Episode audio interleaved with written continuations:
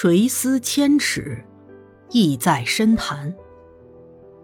现代诗人周梦蝶，他吃饭很慢很慢，有时吃一顿饭要两个多小时。有一次我问他：“你吃饭为什么那么慢呢？”他说：“如果我不这样吃，怎么知道这一粒米与下一粒米的滋味有什么不同？”我从前不知道他何以能写出那样清新空灵。细致无比的诗歌，听到这个回答时，我完全懂了。那是自心灵细腻的品味，犹如百千明镜见相，光影相照，使人们看见了幸福原是生活中的花草。粗心的人见花而过，细心的人怜香惜玉罢了。这正是黄龙惠南说的：“高高山上云，何亲何疏。”深深见底水，愈曲愈直，无彼无此。众生日用如云水，云水如然不尔。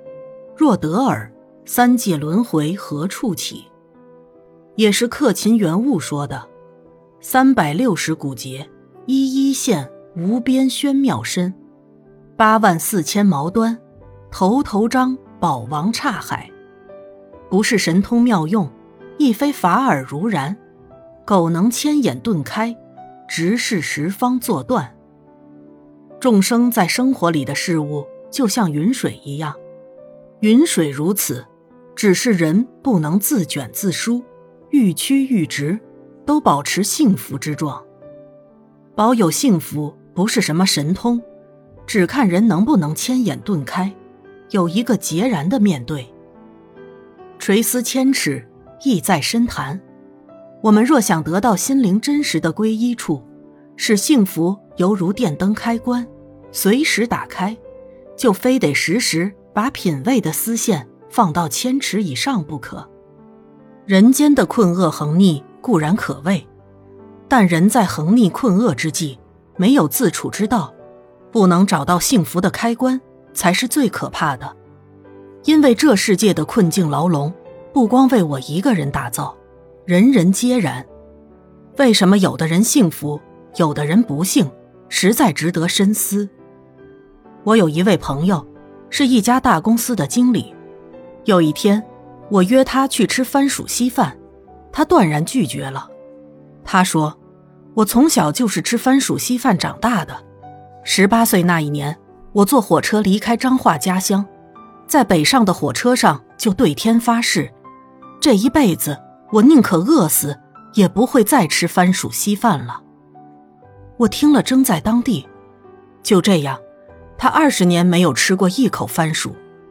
也许是这样决绝的志气与誓愿，使他步步高升，成为许多人心羡的成功者。不过，他的回答真是令我惊心，因为在贫困岁月抚养我们成长的番薯是无罪的呀。当天夜里，我独自去吃番薯稀饭，觉得这被视为卑贱象征的番薯，仍然滋味无穷。我也是吃番薯长大的，但不管何时何地吃它，总觉得很好，充满了感恩与幸福。